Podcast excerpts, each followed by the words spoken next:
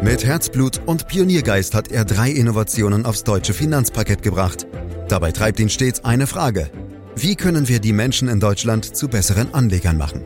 Karl Matthäus Schmidt, Vorstandsvorsitzender der Querin Privatbank und Gründer der digitalen Geldanlage Querion. Freuen Sie sich auf Klug anlegen, den Podcast zur Geldanlage.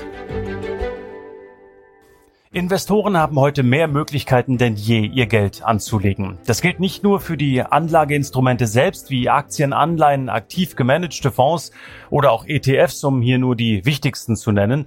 Anleger stehen auch vor der Frage, ob sie ihr Vermögen über einen der zahlreichen Online-Broker vollständig auf eigene Faust managen, sich für ihre Anlageentscheidungen einen Bankberater an die Seite holen oder sie das Vermögen direkt durch eine Bank professionell managen lassen. Wie grenzen sich diese Varianten konkret voneinander ab? Und worauf sollten sich Investoren einstellen, die eher Typ Do-it-yourself sind? Ja, und wo lauern am Ende des Tages mögliche Tücken? Darüber sprechen wir heute mit Karl Matthäus Schmidt, Vorstandsvorsitzender der Quirin Privatbank AG und Gründer der digitalen Geldanlage Quirion. Hallo Karl. Hallo Andreas. Ja, wir haben an dieser Stelle schon mehrfach über deine eigenen Erfahrungen bei der Geldanlage gesprochen. Aber sag mal, triffst du deine Entscheidungen eigentlich allein oder holst du dir vielleicht auch mal zwischendurch Rat? Und wenn ja, von wem? Also ich hole mir natürlich öfters Rat äh, von meinem äh, Anlagemanagement-Team. Die, die kennen den Markt natürlich äh, im Detail. Aber wenn du jetzt auf mein eigenes liquides Vermögen gehst, also den überwiegenden Teil habe ich wirklich in global diversifizierte Quirion-Depots investiert. Und da brauche ich erstmal keine äh, größere Hilfe und den Rest, äh, den habe ich dann tatsächlich bei einem Querin-Berater, der auch mir wirklich das eine oder andere lästige abnimmt. Und da bin ich ihm schon ganz schön dankbar. Ist das nicht ein ganz schönes Klumpenrisiko, wenn du alles bei Quirin hast? nein, nein, ist es nicht. Das Depot ist ja Sondervermögen und damit genau. also äh, keinerlei Probleme bei irgendwelchen wirtschaftlichen Schwierigkeiten. Alles klar. Bevor wir tiefer in Fragen rund um die rein selbstständige Geldanlage einsteigen, Karl, fass doch bitte vielleicht nochmal für uns zusammen. Welche Möglichkeiten haben Anleger überhaupt, wenn es um das Vermögensmanagement geht? Also Andreas, da ist zunächst mal die besagte vollständige Eigenregie. Äh, das heißt, ich mache das selber und das tust du am besten bei einer Direktbank, bei einem Online-Broker oder die jüngere Generation macht das jetzt auch bei einem Neo-Broker, wo die App im Vordergrund steht. Und dann sparst du auch richtig Kosten. So die Variante zwei ist die Inanspruchnahme einer klassischen Bankberatung. Also hier bespricht der Anleger seine Entscheidungen mit einem Berater. Der Berater unterstützt dabei in der Regel auch mit Empfehlungen zur Anlagestrategie oder auch mal mit konkreten äh, Produkten. Das letzte Wort, was letztlich geordert wird, hat aber dann immer der Anleger selbst. Also die Idee dabei ist also, dass du im Rahmen einer kompetenten Beratung eine Hilfestellung erhältst, dann aber letztlich jede Entscheidung als aufgeklärter Anleger selbst triffst. Also ob dann der einzelne Bankberater wirklich das notwendige Know-how hat, äh, das steht dann wahrscheinlich nochmal auf einem ganz anderen Blatt. Die Variante drei ist eine sogenannte Vermögensverwaltung. Hier bestimmt der Kunde wesentliche Merkmale der Anlagestrategie, zum Beispiel wie hoch die Aktien- und Anleihequoten sein sollen. Um das festzulegen, sind ja letztlich ganz persönliche Anlagepräferenzen ausschlaggebend, wie die Renditeerwartung, die individuelle Verlusttragfähigkeit oder auch der Anlagehorizont. In der Regel hat dann der Kunde eine Auswahl aus mehreren Strategievarianten. Die konkrete Ausgestaltung der Anlagestrategie wie die Auswahl konkreter Anlageprodukte legt der Anleger aber dann in die Hände der Bank beziehungsweise die des Vermögensverwalters. Bei Vermögensverwaltungen gibt es mittlerweile auch Varianten, also die rein digitale, äh, wie wir das zum Beispiel bei Quirion anbieten und auch analog mit einem klassischen Ansprechpartner in der Bank, äh, wie zum Beispiel bei Quirin. Wir selbst haben mittlerweile noch eine weitere Vermögensverwaltungsvariante im Angebot, bei der du bei Bedarf einen persönlichen Ansprechpartner dazu buchen kannst. Also wenn du so willst, ein Hybrid zwischen analoger und digitaler Vermögensverwaltung. Ähm, schauen wir doch mal auf ein Beispiel. Machen wir es konkret, Karl. Angenommen, ich entscheide mich für die Variante Eigenregie. Was muss ich dann konkret tun? Also im Wesentlichen musst du drei Entscheidungen treffen. Also zunächst einmal, bei wem du dein Wertpapierdepot einrichten möchtest. Da gibt es natürlich ein riesiges Angebot, aber ich würde da in jedem Fall einen Online-Broker empfehlen, der entweder ein gutes Online-Banking hat oder eine richtig schöne App und dann sparst du Kosten gegenüber klassischen äh, Anbietern. So, und dann kommt der zweite Punkt, du musst eine Anlagestrategie festlegen. Denn ich gehe mal davon aus, dass du nicht einfach irgendwelche Webpapiere ohne Sinn und Verstand ordern willst. Und das ist schon mal eine vielschichtige Entscheidung. Du musst zum Beispiel festlegen, in welche Anlageklassen du grundsätzlich investieren willst. So, und das ist natürlich ein Punkt, den die meisten nicht machen. Die kaufen irgendwelche Wertpapiere und das ist aus meiner Sicht ein Fehler, weil irgendwann häufen sich im Depot die Fehlspekulationen und dann ist das Depot so eine Ansammlung von unstrukturierten Anlagen und da erinnere ich mich noch sehr gut an mein eigenes Depot zu Consors Zeiten, wo dann irgendwann Wertpapiere drin liegen, die sich über Jahre halten, einfach weil du ja dich äh, verspekuliert hast. So, und der dritte Punkt, wenn also sozusagen die Anlagestrategie feststeht, insbesondere die Festlegung auch mit den Anlagenklassen, dann geht es darum, die besten passenden Produkte zur Umsetzung herauszusuchen.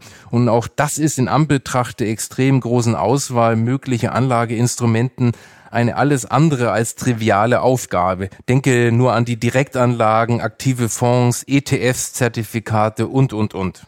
Äh, das ist immer noch relativ kompliziert, wie ich finde, Karl. Kann ich es mir da nicht vielleicht doch noch ein Stück weit einfacher machen und einfach ja, ein passendes Depot eines professionellen Vermögensverwalters, zum Beispiel eines Robo-Advisors, nachbauen und dann quasi selber managen? Also geht das überhaupt? Du bist ein ganz schönes Cleverle, Andreas. aber äh, auch wenn ich das als äh, Vermögensverwalter nicht gerne sage, aber ja, das geht natürlich grundsätzlich. Allerdings musst du dazu einen Anbieter finden, der sowohl seine Strategie als auch seine Produktauswahl wirklich transparent macht. Wenn das klappt, dann kannst du dessen Depot natürlich eins zu eins bei einem Online-Broker nachbauen. Da müssen wir dann aber schon darüber sprechen, ob man sich so etwas wirklich antun will, beziehungsweise ob sich der entsprechende Aufwand auch wirklich lohnt. Denn immerhin baust du dann ja, ohne selbst groß darüber nachzudenken, das Depot irgendeines Anbieters eins zu eins nach. Du kannst ja auch nie sicher sein, ob da nicht irgendein Blödsinn betrieben wird. Nachfragen, ja, das geht ja wohl nicht mehr mal unabhängig vom Nutzen, äh, Karl, ist das Vorgehen, also genau das, was wir gerade hier eben besprochen haben, dieses Nachbauen, ist das moralisch, ethisch okay? Ja, auch wenn das vielleicht der ein oder andere anders sieht, aber ich persönlich halte das schon für unredlich, denn immerhin beziehst du ja eine Dienstleistung, willst aber nicht dafür bezahlen. Damit bist du für mich in der gleichen Liga wie Leute, die in irgendein Fachgeschäft eine aufwendige Beratung in Anspruch nehmen, sich dann freundlich verabschieden und das beratende Produkt im Internet bestellen. Ich weiß, dass diese Praxis sehr verbreitet ist, finde es aber trotzdem nicht wirklich gut. Eine ganz andere Frage ist es aber, ob sich das auch wirklich rechnet, wenn man Aufwand und Ertrag äh, gegenüberstellt. Denn eines ist ja auch klar, auch beim Depot der Marke Eigenbau trägt der Anleger die Produktkosten. Was er spart, ist das Honorar für die Beratung beziehungsweise für die professionelle Vermögensverwaltung und die ist ja mittlerweile schon wirklich äh, niedrig. Also wir bieten ja für 0,48 Prozent pro Jahr inklusive aller Transaktionskosten bei Quirion so eine Vermögensverwaltung an. Also ich weiß nicht, ob sich das wirklich lohnt. Hm, okay, dann mal ganz bewusst unabhängig von der Moral, Karl. Der Aufwand müsste sich doch eigentlich in Grenzen halten, zumindest wenn man eure Anlagephilosophie beherzigt. Also die langfristig disziplinierte Geldanlage mit indexorientierten Produkten, bei der dann, wenn man so will, ja ein fortwährendes Rein und Raus vermieden wird. Ja, da hast du recht, das stimmt. Vorausgesetzt, du kannst dich darauf verlassen, dass das Depot, welches du nachbaust, auch wirklich gewissenhaft gepflegt wird und das Ganze nicht nur eine Art äh, Marketing-Gag ist. dann musst du das Depot, wie gesagt, halt regelmäßig beobachten und jede Veränderung eins zu eins nachvollziehen. Aber was denke ich auch wichtig ist, knapp 60 Prozent zum Beispiel unserer Kunden haben äh, Sparpläne, wo sie in Strategien monatlich einzahlen. Und da funktioniert das in Eigenregie nicht wirklich, äh, weil du dann sehr kleine Beträge hast und es ist auch echt lästig, wie du das dann alles aufteilst. Und du hast natürlich auch teure Transaktionsgebühren. Mhm. Äh, soweit, so gut, Karl. Aber abgesehen von den Sparplänen, kann ein in Eigenregie gemanagtes Depot also durchaus Sinn machen oder vergesse ich da jetzt irgendwas? Ja, Sinn macht's vor allem dann, wenn du Spaß daran hast, äh, dich damit äh, zu beschäftigen. Aber es gibt natürlich noch Aspekte, die man nicht vergessen darf und die auch Zeit kosten. Und dazu zählt zum Beispiel auch das sogenannte Rebalancing, also dieser Wertschwankungsausgleich. Und das ist eine der Kernaufgaben eines sauberen Anlagemanagements. Kurz zum Hintergrund, mindestens einmal im Jahr oder bei größeren Kursverwerfungen auch häufiger sollten die Aktien- und Anleihequoten wieder auf das ursprünglich gewählte Maß zurückjustiert werden. Das ist wichtig, damit der Anleger mit seiner Strategie auf dem festgelegten Kurs bleibt. Vor allem, wenn sich die Aktienmärkte stärker bewegen, können sich die Anlagequoten so verschieben, dass das Portfolio zu viel oder zu wenig Rendite bzw. Risikopotenziale hält.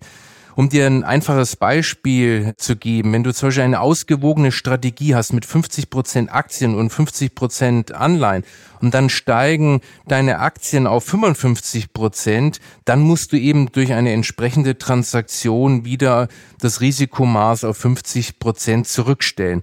So, und solche Transaktionen musst du erstmal machen, das ist das eine, aber sie sind natürlich auch ein bisschen komplex, da brauchst du Excel und ähm, natürlich musst du auch die Transaktionskosten berücksichtigen.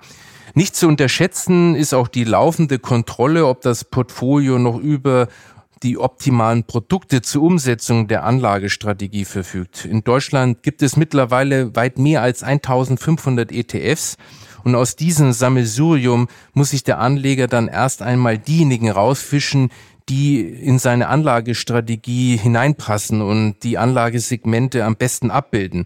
Und dann geht es darum, die ETF-Anbieterqualität, die Indexqualität und auch die Abbildungsgüte der ETFs zu bewerten und laufend im Auge zu behalten. Bei einer Vermögensverwaltung übernimmt das alles ein Expertenteam für dich, die das gelernt haben und über dedizierte Erfahrungen verfügen.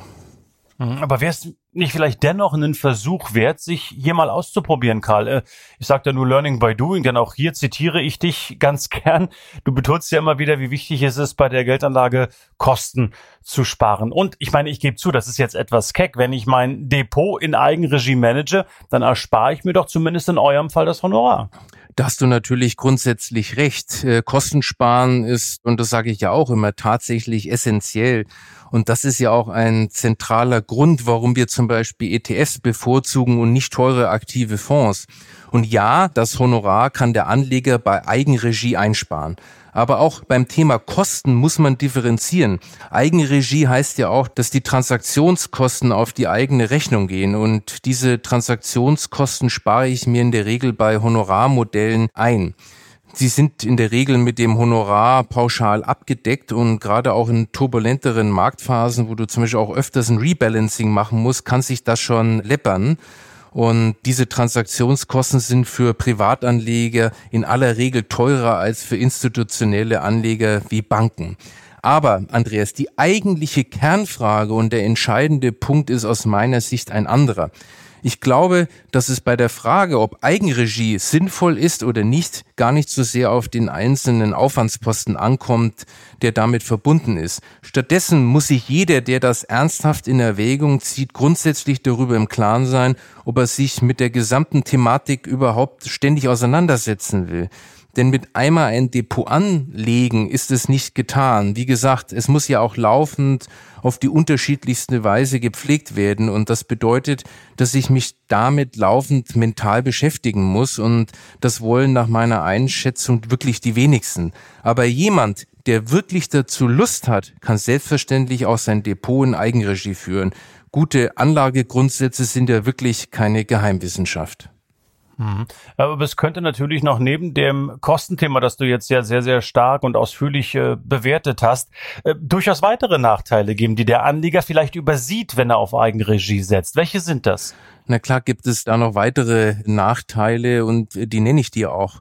Wenn zum Beispiel ein Anleger ein Depot in Eigenregie managt, egal ob Markennachbau oder selbst kreiert, sind sie natürlich viel anfälliger für emotionsgetriebene Fehlentscheidungen. Das alltägliche Börsenauf und Ab verleitet ja in der Regel zu eigenmächtigen Dispositionen und da ist dann die Verlockung sehr groß, vermeintlich gute Zeitpunkte für den temporären Ausstieg und den späteren Wiedereinstieg zu günstigeren Kursen abzupassen. Also insbesondere werden auch dann Top-Performer übergewichtet und, und manche dann eben zu stark untergewichtet. Und solche Gefahren ergeben sich eben nicht nur bei Depots mit Einzelwerten, sondern auch bei ETF-Portfolien spielen sie eine Rolle. Und da gibt es auch Untersuchungen, die zeigen, dass Privatanleger durch die liquide Handelbarkeit und die auch relativ günstigen Kosten der ETFs zum Traden animiert werden. Dabei wird dann von Privatanlegern mit ETF das klassische aktive Management betrieben, die dabei letztlich sehr schlecht abschneiden. Sie machen sich also die Vorteile, die ETFs bieten, wenn du so willst, wieder selber kaputt. Mhm. Also Karl, wie lautet denn jetzt kurz zusammengefasst dein Fazit, also ganz speziell nun auf diese Copy-Paste-Methode? Also man kann es gar nicht äh, stark genug betonen. Es gibt aus meiner Sicht am Ende zwei Wege. Jeder Anleger muss sich allen Ernstes fragen, ob er sich den ganzen Aufwand antun möchte. Dabei geht es in erster Linie nicht nur um die einzelnen Aufwandsposten und den damit verbundenen Zeitaufwand. Ich glaube, in erster Linie geht es darum, ob man sich von dieser Sache mental vereinnahmen lassen äh, möchte. Und ich muss zugeben, mich hatte schon wahnsinnig äh, diszipliniert, die Entscheidungsmacht abzugeben und ich bleibe dadurch einfach länger am Markt investiert.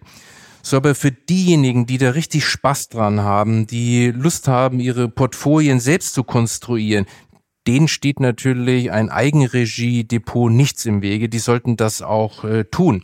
Aber vielleicht noch ein Punkt, wer regelmäßig sparen möchte, also monatlich Geld beiseite legen möchte an den Kapitalmarkt, da würde ich dann schon dringend empfehlen, eine Vermögensverwaltung zu nutzen, weil es das dann einfacher macht und ich eben in eine Strategie investiere und nicht in einzelne ETFs. Das ist wirklich spannend, dieser Podcast. Hätte ich nie gedacht, Karl, dass wir am Ende so viel über Kopieren letztlich sprechen, über Vor- und Nachteile. Also finde ich schon nicht ganz unspannend, äh, zumal wir das ja auf andere Lebensbereiche auch übertragen können. Ne? Also es ist schon zweischneidiges Schwert. Also wenn was gut ist, dann möchte man es möglicherweise so oder so ähnlich auch selber machen haben. Ähm, ja, oder man muss eben unterscheiden, ob man nicht am Ende des Tages wirklich etwas, wir haben es vorhin angesprochen, moralethisch Verwerfliches äh, tut, indem man wirklich kopiert.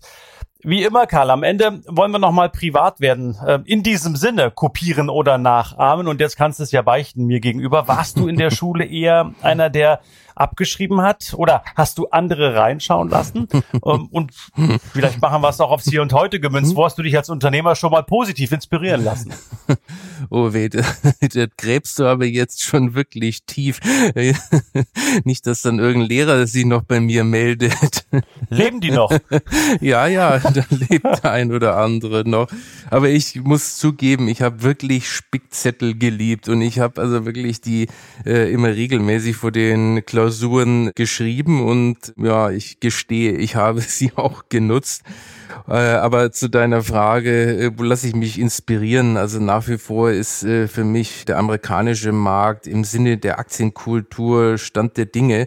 Und das hat mich sowohl bei der Konsorsgründung, aber auch bei Quirin und bei Quirion mich tatsächlich immer sehr stark inspiriert und Spaß gemacht, darüber zu schauen. Wobei man sagen muss, das denken die meisten Menschen gar nicht dass sozusagen die digitalen Angebote in Deutschland stärker angenommen werden als äh, in Amerika. Mhm. Also, dann bleiben noch einige Fragen offen, wie ich finde. Zum Beispiel, wo hat Karl Matthäus Schmidt seine Spickzettel versteckt? Äh, früher, als er noch Schüler war. Aber das passt sicherlich zu einem anderen Podcast. Ich danke dir ganz herzlich äh, für diesen heutigen Podcast. Meine Damen, meine Herren, auch dieser Podcast, ähm, Sie werden es festgestellt haben, erscheint am Freitag. Das wollen wir auch beibehalten in den kommenden Wochen und Monaten. Wenn Sie trotzdem nicht dran denken können, wollen, wie auch immer, dann können Sie uns selbstverständlich auch abonnieren und werden dann informiert. Und so werden Sie dann auch keine Folge verpassen. Sie können sich informieren unter www.quirinprivatbank.de über diese und ähnliche Themen. Sie können uns Fragen stellen unter podcast.quirinprivatbank.de und Sie können uns treu bleiben. Darüber würden wir uns natürlich sehr, sehr freuen. Herzlichen Dank fürs Lauschen für hier und heute. Das war Klug anlegen. Der Podcast zur Geldanlage der Quirin Privatbank mit dem Vorstandsvorsitzenden Karl Matthäus Schmidt. Wir freuen uns über Ihre Rückmeldungen und Themenwünsche, die Sie uns gerne an podcast.querinprivatbank.de senden können. Die Quirin Privatbank steht für echte Unabhängigkeit, da sie auf Provisionen und hauseigene Produkte verzichtet. Das innovative Anlagekonzept Markt, Meinung, Wissen beruht auf bewährten Erkenntnissen der Finanzmarktforschung und investiert frei von Prognosen in den weltweiten Kapitalmarkt. Die Bank unterstützt interessierte Anleger bei der Altersvorsorge und dem langfristigen Vermögensaufbau. Mehr Informationen erhalten Sie unter querinprivatbank.de.